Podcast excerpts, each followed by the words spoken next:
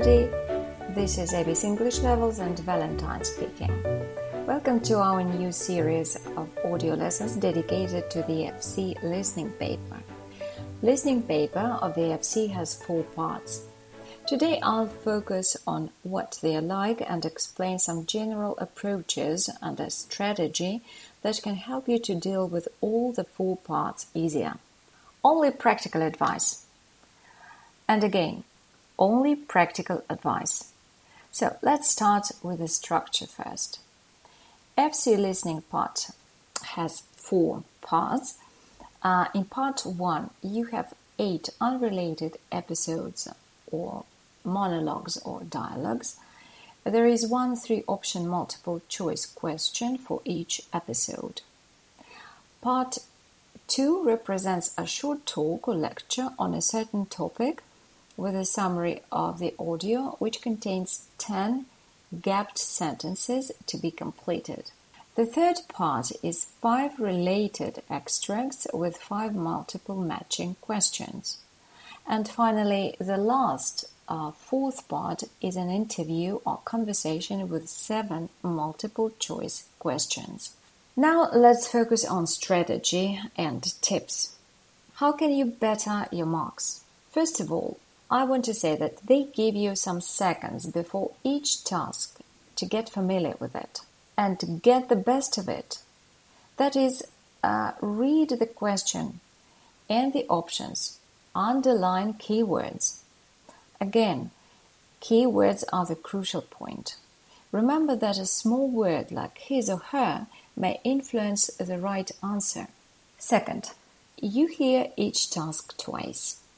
So Listen carefully for the first time and think which option might be right. When listening for the second time, make your choice. If you're still not sure, tick the one that seems right to you and move on to the next question immediately with a speaker, with a recording. Thirdly, do not leave questions without answers. Remember, they do not penalize you for wrong answers, they mark only the right ones. Do not get stuck with the same question. Even if you do not know what option to choose, go on with the recording.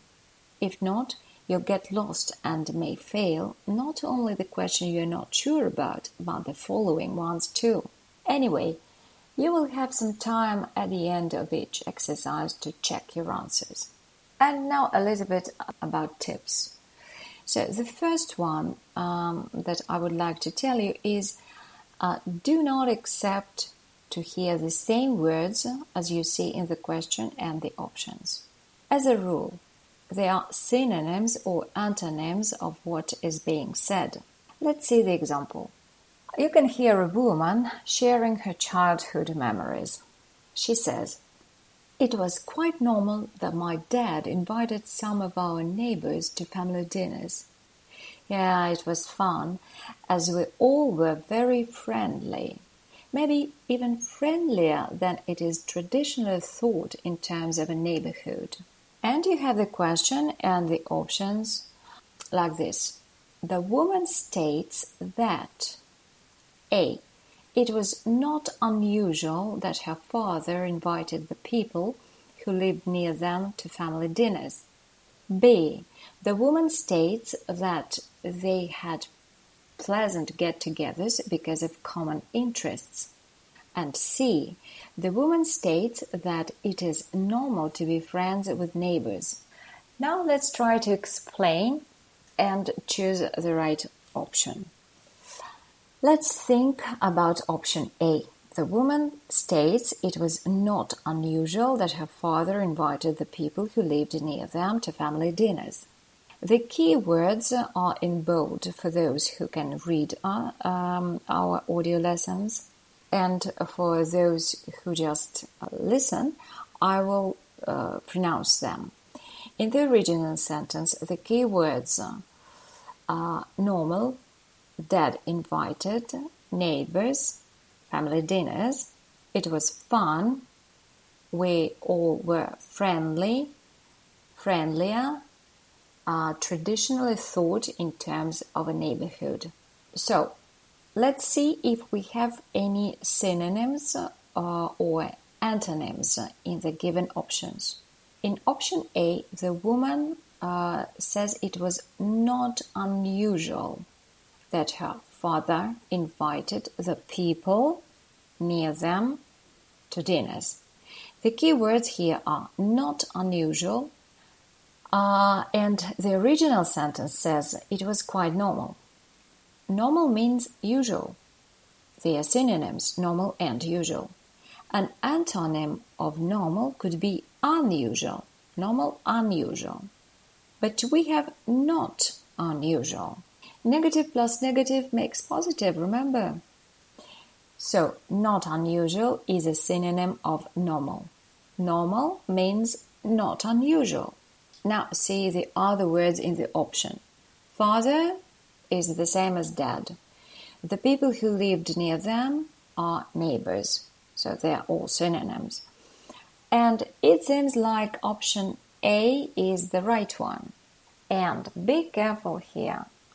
Always make sure that the second and the third variants aren't correct. Option B states that they had pleasant get togethers due to their common interests. And it's not said anything about their interests in the original sentence. The original sentence says, says that they had fun because they were very friendly. Being very friendly doesn't always mean to have common interests, right? In option C, we get an idea that it is normal to be friends with neighbors, but the original sentence communicates another idea. They were friendlier than it's traditionally thought in terms of a neighborhood. What does this mean? Actually, well, as a rule, neighbors might not have very friendly relationships. They might get on really well, but it doesn't imply any friendly relationships. Agree?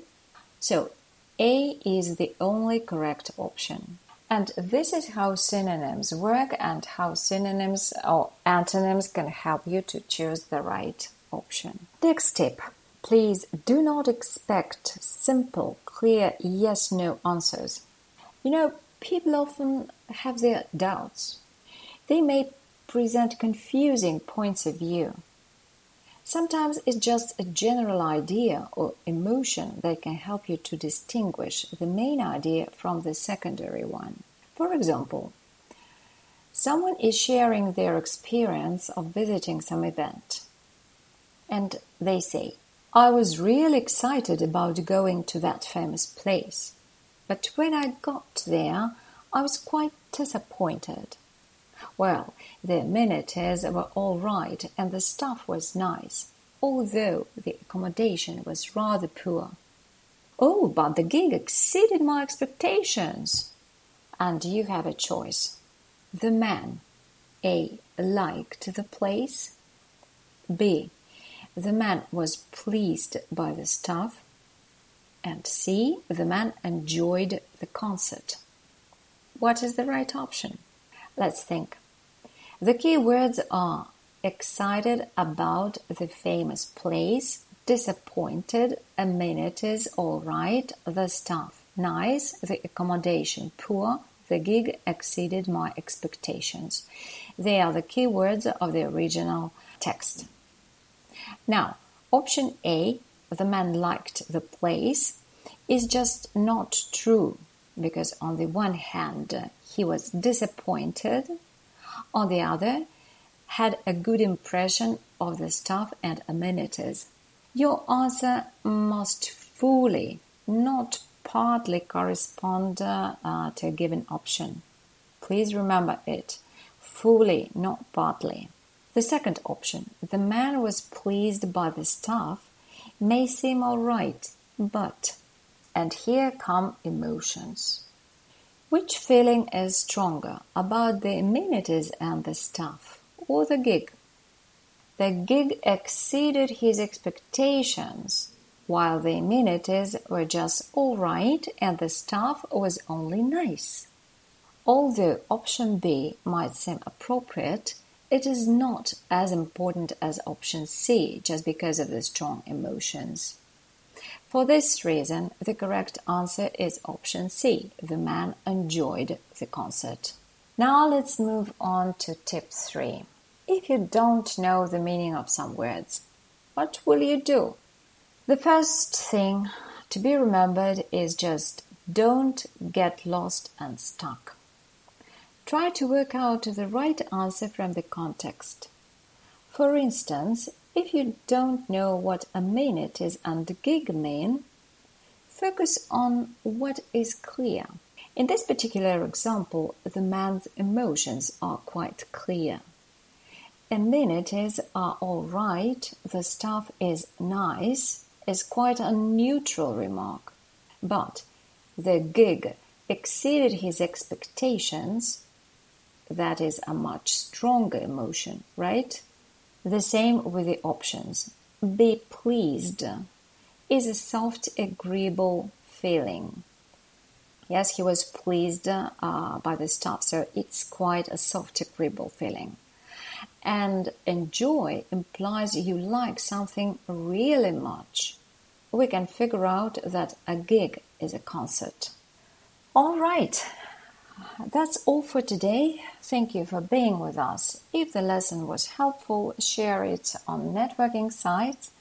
Uh, and remember that you can always contact us via our email and uh, you can get all the necessary information on our website abc-englishlevels1word.com. I wish you all the best. It was ABC English Levels and Valentine. Take care and bye bye.